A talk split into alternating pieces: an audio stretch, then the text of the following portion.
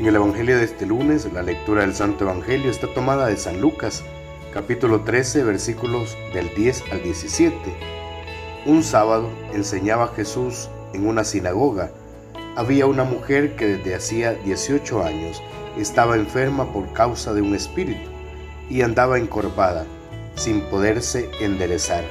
Al verla Jesús la llamó y le dijo, Mujer, quedas libre de tu enfermedad le impuso las manos y enseguida se puso derecha y glorificaba a Dios.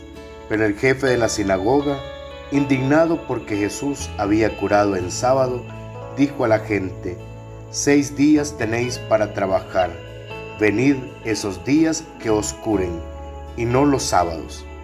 Pero el Señor, dirigiéndose a él, dijo, Hipócritas, cualquiera de vosotros no desata del pesebre al buey o al burro, y lo lleva a brevar, aunque sea sábado?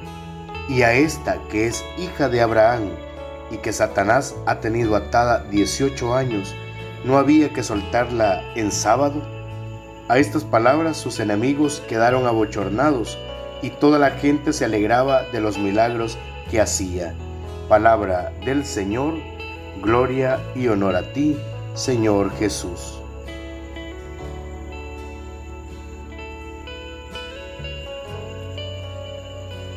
Esta historia sanadora resume de alguna manera la totalidad del mensaje de Jesús.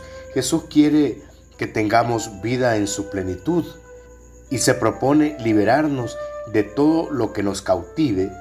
Esto incluye la enfermedad, pero también actitudes humanas y juicios que nos encarcelan o nos restrinjan.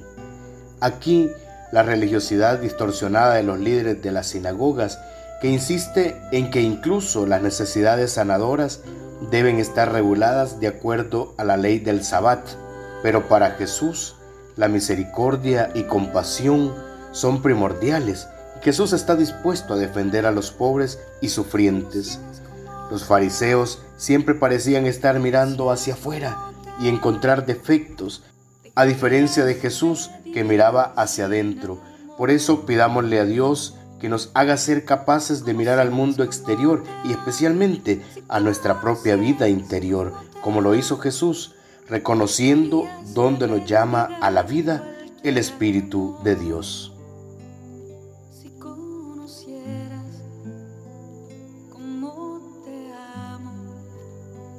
Oremos juntos. Señor Jesús, Hijo del Dios vivo, Cordero de Dios, siempre presente y amable, lleno de amor y misericordia. Derrama tu Espíritu Santo en todos los que tenemos el corazón herido por el pecado, para que, sanados con tu poder y ungidos en tu amor, vivamos los dones de la palabra y en ti podamos ser hermanos y dignos de tu Padre. Amén.